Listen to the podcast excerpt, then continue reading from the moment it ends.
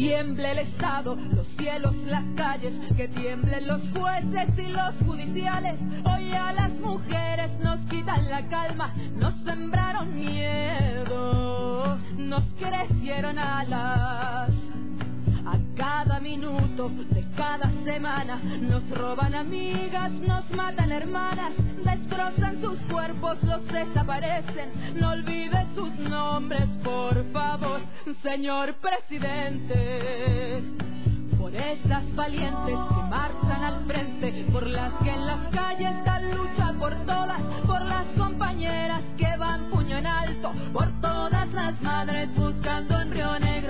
Cantamos sin miedo, pedimos justicia, gritamos por cada desaparecida, que resuene fuerte, los queremos viva, que caiga con fuerza el feminicida. Y aquí estamos en un nuevo espacio de este Consejo Local de las Mujeres Diversas y está con nosotros Natalia Nicolaus con invitada. Sí, ¿qué tal? Buenas tardes, buenas tardes a la audiencia. Hoy trajimos una invitada, eh, Estefanía Riquelme, enfermera profesional, para hablar un poco, aprovechando que, bueno, el, día 19 de noviembre fue el día de la, de la lucha, ¿no? Lucha con, Día Internacional de la Lucha contra el Cáncer de Mama. De eh, octubre. De octubre, perdón.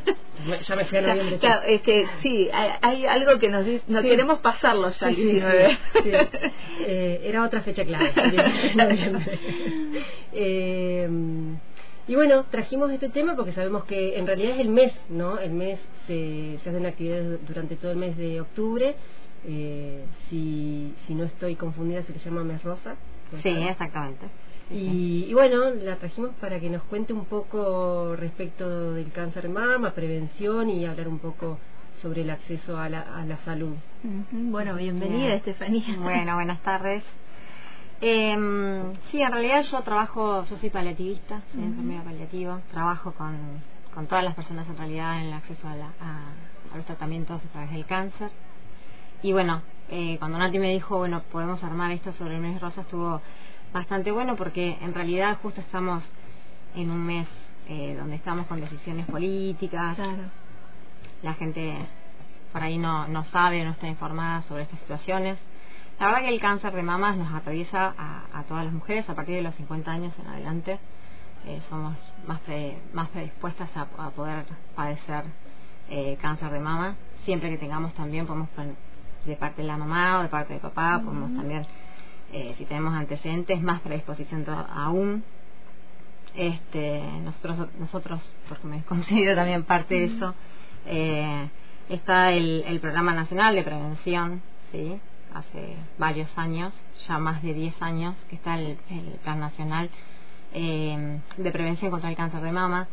la forma más preventiva, digamos, es la mamografía, que es el estudio de imágenes, ¿sí? antes que, que uno pueda palparse algún bultito está la imagen, ¿sí? Como para agarrarlo de forma temprana y generar un tratamiento oportuno para ese estadio eh, y poder salvar más vidas, ¿sí? El cáncer de mama es, en realidad, son células que van creciendo de forma normal, se van juntando en el tejido mamario y a medida que va esto va avanzando, ¿sí? va tomando distintos tejidos alrededor de la mama. ¿sí? Eh, cuando está el bulto presente es porque ya está establecido, ¿sí? Y después, dependiendo de los tejidos que va tomando, ¿sí? En la famosa metástasis que se llama, serían los diferentes estadios en los que nos encontramos. Siempre dependiendo de los estadios en el que se detecta, hay distintos tratamientos. Está la quimioterapia, están los tratamientos que son hormonales, ¿sí? Eh, todo esto, gracias a Dios, tenemos que es eh, un acceso totalmente gratuito, ¿sí? es una política pública del Estado a nivel salud, ¿sí? que habla de la detección temprana ¿sí? del estadio del cáncer de mama, y siempre decimos temprano en el primer estadio que se llama cero, ¿sí? que habla de poder detectar a través de la imagen de la mamografía eh, esta este famoso bultito, ¿sí? que no lo podemos palpar cuando nosotros mismos nos hacemos una autoexploración, ¿sí? Em, cuando no lo podemos palpar ahí, se puede detectar en una mamografía, que es un estudio de imágenes. Por eso es tan importante, ¿no? Por eso es que, claro, se trata de concientizar de esto que es un estudio sencillo, ¿sí? Eh, por ahí a veces nos da un poquito de pudor, pero bueno, es la única forma para poder detectarlo a tiempo. Si yo tengo algún familiar que padeció de cáncer de mamas, ya sea de la rama de mamá o la rama de papá, siempre tenemos un 50% más de padecerlo, ¿sí? Que no quiero decir que sí o sí lo voy a padecer, ¿sí? Sino que tengo una predisposición genética a poder contraer el cáncer de mama. Más allá de eso, podemos padecer cáncer de mama sin nadie que nadie de la familia haya tenido. ¿sí? Por eso los controles a partir de los 50 años es donde se ha detectado que las células comienzan a crecer anormalmente, ¿sí? ¿Por qué? Por estilos de vida, por medicaciones que son hormonales, esto que hablábamos mucho de las pastillas anticonceptivas y demás. Bueno, también surgen en distintos organismos, porque no todos los organismos responden de la misma forma, algunos hacen sobrecrecimiento de estas células anormales y generan este, este cáncer. Hay distintos tipos de cáncer, varios millones. No me voy a explayar en eso, pero sí la importancia de decir, bueno, está, está, está, la, está esta enfermedad, sí, la podemos padecer todas las mujeres y también en un menor porcentaje están los hombres, ¿sí? También el tejido mamario del hombre también puede producir el sobrecrecimiento normal de las células y generar un bulto y el cáncer de mama en hombres. ¿sí? ¿Son los menos? Sí. Eh, no, que le decía a Nati si quería este, preguntar algo, le a preguntarle algo ahí a, este. No, no, no, es justamente eso porque yo venía pensando en eso que, que es muy poco conocido, que el cáncer de mama en los hombres, eh, pero que existe en un, menor porcentaje, pero que como eh, digamos si, si el hombre tiene el, el, mismo acceso a los estudios que las mujeres si es lo mismo si, si Sí, tiene el mismo acceso. Lo que pasa es que en realidad, al ser el mayor porcentaje en mujeres, siempre eh, incitamos, digamos, de hecho está el mes rosa, ¿no? Pero esto está determinado a través de la Organización Mundial de la Salud. No es que vino, cualquier persona dijo, bueno, eh, este mes es el mes rosa. No, la Organización Mundial de la Salud es la que determina que el 19 es el día, ¿sí? Después nosotros lo, abarcamos con una cuestión estratégica, por una cuestión para que llegue a todas las personas, para que no tengamos solo 24 horas para trabajar, ¿sí? Habla de todo un mes, de 30 días, con arduo trabajo, que se, se continúa en el año, ¿sí? Pero que le damos mucha más fuerza eh, en, en este mes, ¿sí? Em, el acceso a la salud es para todos, sea hombre, mujer, ¿sí? Por eso es tan importante, que era lo que veníamos hablando, sobre em, la salud pública, ¿no? Esto que decimos, bueno, yo me, me sentí un bultito y ¿a dónde voy?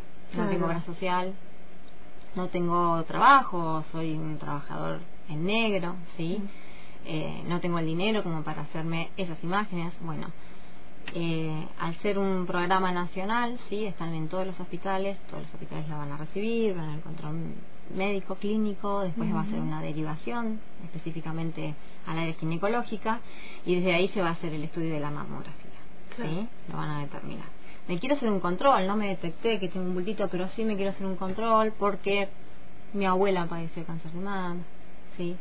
O no, tengo la duda, o la verdad es que me da mucho miedo, bueno, puedo acceder eso de forma gratuita, equitativa, es universal, y la idea es detectar esto de forma temprana para el tratamiento oportuno de esa de ese estadio. ¿sí? Pensaba Estefanía en todo lo que ha avanzado, ¿no? Eh, eh, todos estos estudios, digo, hoy es la, la salud pública, que tenemos acceso a todo, pero eh, esto se fue conquistando a través de, de, luchas de, de, mujeres y de los feminismos, los transfeminismos, de las mujeres, de las disidencias que van ahí este, buscando eh, es eso que no que no existía antes. Pensaba ahora cuando te escuchaba y decía, bueno, todos pueden ir al, al hospital y hacerse eso, que hace un par de años, más mm. años atrás, no no se podía hacer esto, ¿no? Y aquel que no tenía la posibilidad de pagarlo no se podía hacer.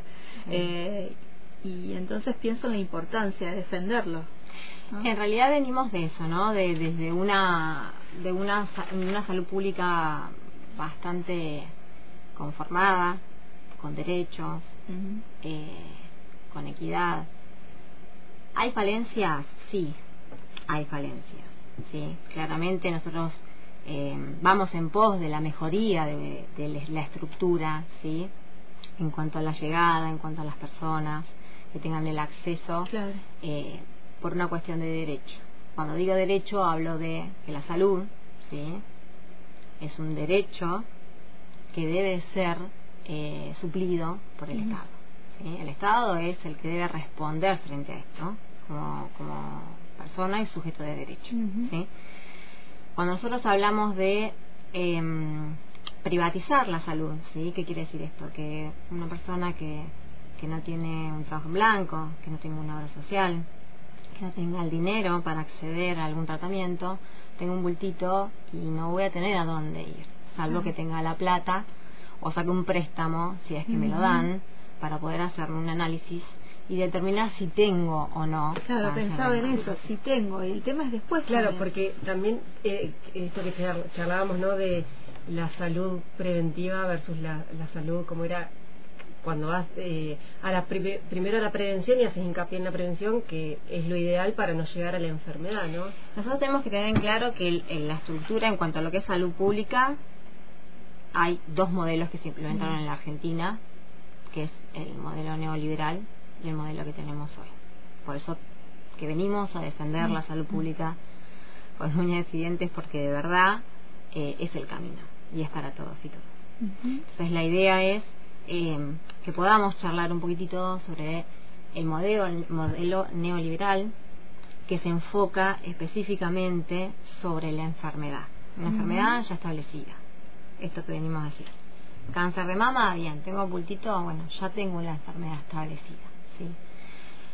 Previo a todo esto, cuando hablamos de prevención, hablo de esto, ¿no? Este, este mes rosa que nosotros hacemos hincapié en ir a hacernos la mamografía, hacernos una, auto, una autopalpación, ¿sí? De nuestras mamas, poder descubrirnos frente a un espejo y ver, bueno, cómo tengo las mamas, poder tocármela con la yema de los dedos, poder encontrar si tengo algún bulto, si tengo enrojecimiento, si me duele, si, si sangra, ¿sí? Hay un montón de síntomas que uno debe poder hacerlo de forma íntima en su casa.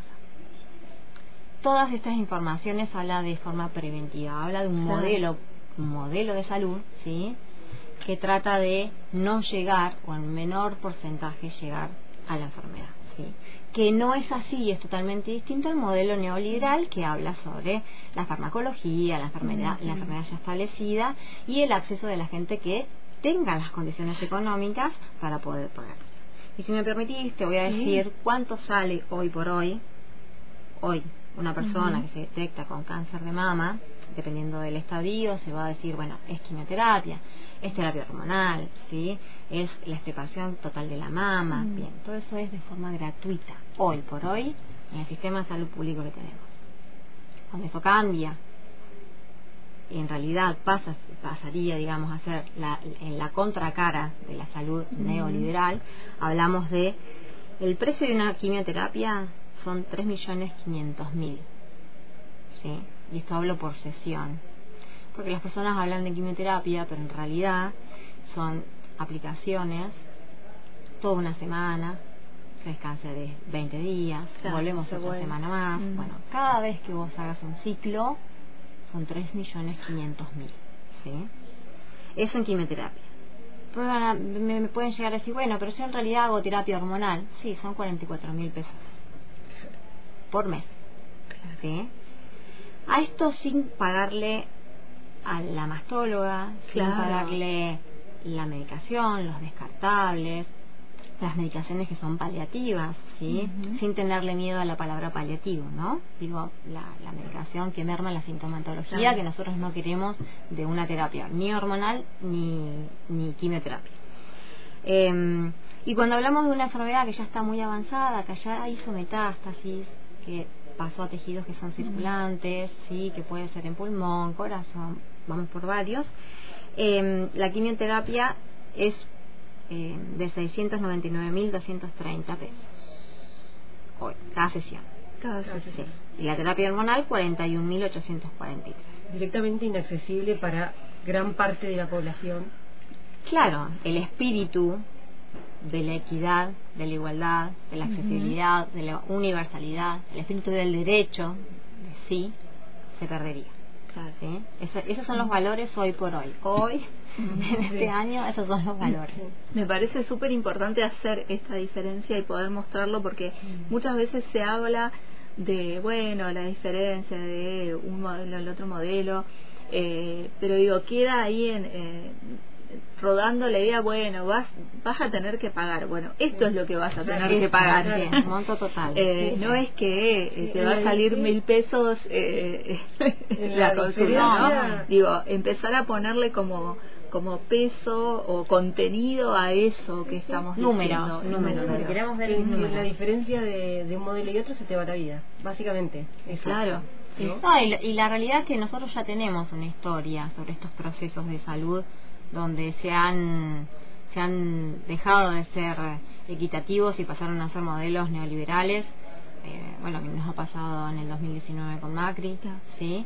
Eh, donde bajaron la cantidad de vacunas, hicimos una, un rebrote de sarampión, donde falleció bastante cantidad de niños, ¿sí? y eso fue por la falta de la vacuna contra el sarampión que se sacó, se eliminó del programa nacional. y eso es lo que tenemos que saber. Nosotros hoy hablamos del cáncer de mama, pero estamos hablando de toda la salud pública, donde el plan nacional de vacunación dejaría de existir. Y nosotros deberíamos tener que abonar cada vez que vamos a aplicarnos eh, una vacuna. ¿sí? Y la vacuna no es solamente una vacuna, decir, bueno, yo no me contagio de tal enfermedad. En realidad es un control social. ¿sí? Que yo no te voy a contagiar a vos que estás al lado mío, a mi vecino, ¿sí? a mi compañero de al lado. Eso es. Y además el tema de las vacunas, que también la vez pasada hablábamos, mm. que digamos todo todo tiene que ver con todo, pero si vos no podés, si vos no podés ponerte una vacuna, por ejemplo, para cobrar una asignación universal por hijo, vos tenés que presentar el carnet de vacunación y el certificado escolar todos los años. Mm. Por lo tanto, si vos no tenés un carnet de vacunación, no vas a poder cobrar un, al margen que no, creo que, que, exista pero, supongamos que existiera eh, ¿cómo vas a acceder a eso si no tenés la vacuna? Y no, las vacunas no las vas a tener porque no vas a tener acceso a la salud porque te, va a costar mucho dinero. rescato esto que decía Estefanía recién de lo de la diferencia también y pensaba en esto que mencionaba, ¿no? La vacuna no es solo cuidarme yo, sino cuidar el colectivo social. Y ahí, bueno, ahí está también la diferencia, ¿no? y nosotros ahí hablamos de lo que es el saneamiento ambiental también, ¿sí? Dentro de lo que es salud pública, ¿sí? Hablamos de, de, dos cuestiones que son importantes. No solamente es la atención médica, ¿sí? de cuando tengo algo, algún síntoma, sé a dónde tengo que recurrir, porque creo que todo esto está hasta tácito a veces, que está mal que esté tácito, porque en realidad uno naturaliza un derecho y en realidad es un derecho conquistado, ¿sí? por eso tanto tanto que salimos todos a esta lucha para no perder este derecho que nos costó muchísimo adquirirlo eh, hablo de esto, ¿no? De decir, todas las personas sabemos que si tenemos algún síntoma, ¿a dónde voy a ir? Al hospital. ¿Sí? Y todo el hospital alberga a todas las personas. Es otra discusión si nosotros queremos hablar. ¿Están todos los materiales? ¿Tienen turno? ¿Tienen personal? Sí, falta. No está excelente el sistema de salud. Vamos a ser sinceros, ¿sí? Faltan materiales, a veces nos faltan algunas drogas, ¿sí? Nos faltan profesionales, pero vamos en camino de Claro, pero podemos mejorar lo que tenemos. Si no lo tenemos, no vamos a poder mejorar. Y qué bien que hemos mejorado, que hoy una persona tiene un cáncer de mama establecido y tiene una terapia gratuita. Y quiero destacar también el trabajo humano que se trabaja en lo que es paliativo. Cuando nosotros tenemos un paciente que ya se, hizo todo un tratamiento eh, y no se ha llegado a la obtención del objetivo de eh, curarse del cáncer de mamas, también vamos hacia la casa y a una muerte digna, ¿sí? porque todos merecemos morirnos dignamente. Cuando hablo dignamente, hablo sin dolor, para no tener dolor, necesitamos un montón de medicaciones que nos cuesta mucho conseguirlas, pero algunas las tenemos. Eh, la contención psicológica, ¿sí? hay, hay mm, psicólogos que son paliativistas también, está el médico paliativo, está la enfermera paliativa, ¿sí? es, somos un gran equipo que trabaja en pos de, de todos el, el trayecto de una enfermedad como es el cáncer. Eh, hoy por hoy estamos en un buen camino para la, universalidad de este derecho. ¿sí? Y es gratuito. Y es gratuito. Y está dentro de la salud pública. Y está dentro de la salud pública. Y eso es lo más lindo, que la gente quizás no sabe.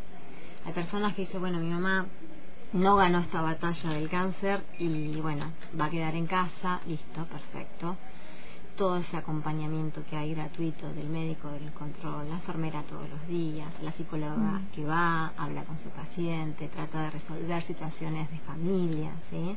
Ese acompañamiento a la finalización de la vida de esa persona creo que es parte de un derecho y es gratuito y también se ganó. Y eso tampoco lo tenemos que perder. Estábamos eh, charlando con Estefanía Riquelme acerca de eh, bueno la lucha contra el cáncer de mama en el Día Mundial que fue el 19 de octubre, pero eh, de toda la salud pública y de todos los derechos que tenemos y también está Natalia Nicolaus. Gracias chicas por venirse hoy a este espacio. Podríamos seguir eternamente. Eternamente, así que tal vez podés volver, Estefanía, en algún otro momento. Cuando quieran y me inviten, yo disponible. Acá se nos está terminando el año con los micros, pero ya tenemos varios cosas, pero ya... Eh, ya firmamos para el año para próximo. El año que viene, sí, tenemos previsto que, que volvemos a Ponemos el gancho. Ponemos el gancho. Bueno, gracias y nos volvemos a encontrar el próximo viernes. El próximo viernes. En este eh, espacio. En este espacio, probablemente con un micro que teníamos eh, postergado por justamente alerta meteorológico tuvimos que suspender. eh, así que bueno, el viernes que viene acá estaremos. Dale, gracias chicas. gracias.